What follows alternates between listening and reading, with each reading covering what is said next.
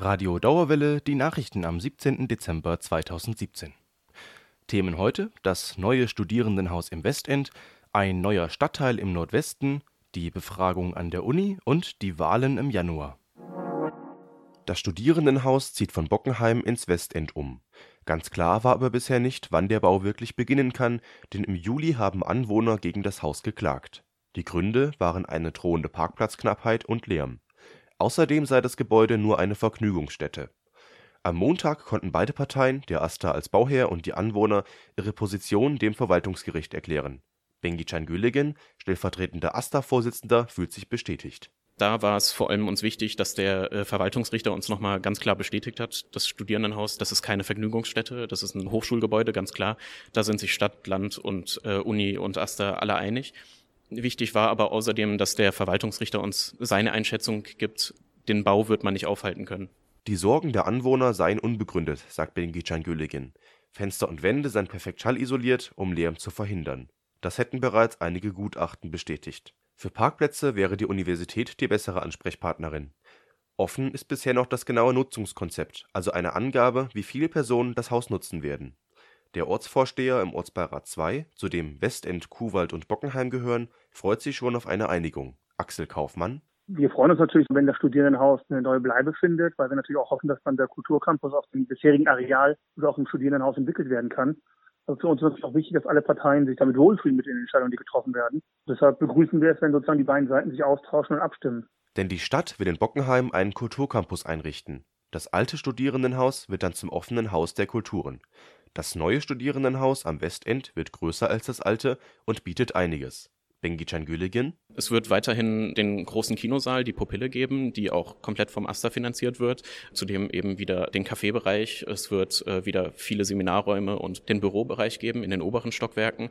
Es wird einen Partykeller geben. Ähm, neu ist auch ein Lernsaal, der über zwei offene Stockwerke sich ergreift. Am 15. Januar gibt es das nächste Treffen mit den Anwohnern beim Verwaltungsgericht. Dann wird entschieden, wie es weitergeht und ob der Bau bald beginnen kann. Die Eröffnung ist für 2019 geplant. Das war ein Bericht von Pascal Schneider. Im Nordwesten Frankfurts soll ein neuer Stadtteil entstehen. Circa 11.000 Wohnungen sind auf der Fläche entlang der A5 geplant. Auch bezahlbarer und geförderter Wohnraum, der nicht nur von Studierenden dringend benötigt wird, soll dort gebaut werden. Eine Anbindung mit S-Bahn und U-Bahn ist möglich. Genaue Planung über die Gestaltung des Stadtteils gibt es noch nicht. Die ersten neuen Wohnungen dort sind frühestens in etwa zehn Jahren bezugsfertig. Das war ein Beitrag von Florin Mahmoud. An der Goethe-Universität findet momentan die zweite uniweite Studierendenbefragung statt.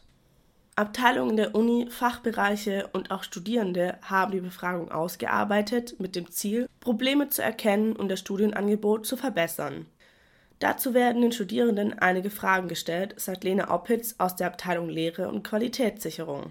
Wir fragen etwas zu soziodemografischen Angaben zu den Studierenden. Wir fragen ein bisschen über den Bildungsverlauf vor dem aktuellen Studium, etwas zum aktuellen Studienfach, zur Begründung der Studienfachwahl oder dann auch zur Bewertung der Studienbedingungen an sich, bevor es dann über die Frage nach Belastungsfaktoren oder auch zu fachspezifischen Fragen kommt. Die Ergebnisse der Studie sind sowohl für die gesamte Universität als auch für einzelne Institute interessant. Sie werden im März 2018 veröffentlicht. Nach der ersten uniweiten Studierendenbefragung vor fünf Jahren wurden vor allem das Fehlen von Lern- und Arbeitsorten, die Wohnungssituation in Frankfurt und zu wenige Möglichkeiten der Kontaktaufnahme zu potenziellen ArbeitgeberInnen bemängelt. Die Geisteswissenschaften haben daraufhin ihr Orientierungsangebot überarbeitet. In den Gesellschaftswissenschaften wurde die Methodenwoche eingeführt und in den Naturwissenschaften gibt es seitdem das Mathe-Lernzentrum. Wie mit den Umfrageergebnissen weiterverfahren wird, beschließt eine fächer- und statusgruppenübergreifende Arbeitsgruppe aus 18 Personen. Drei darunter sind Studierende. Noch bis Silvester können Studierende der Goethe-Uni die Umfrage ausfüllen. Ein Link zur Umfrage findet man zum Beispiel über die QIS-Plattform oder auf radiodauerwelle.de. Das war ein Beitrag von Pascal Schneider, Florin Mahmoud und Tim Weber. Im Januar finden die Wahlen für das Studierendenparlament, die Fachschaftsräte und den Fachbereichsrat statt. Wählen per Brief ist bis zum 18. Januar möglich, in der letzten Januarwoche bis zum 1. Februar ist die Urnenwahl auf den Campi.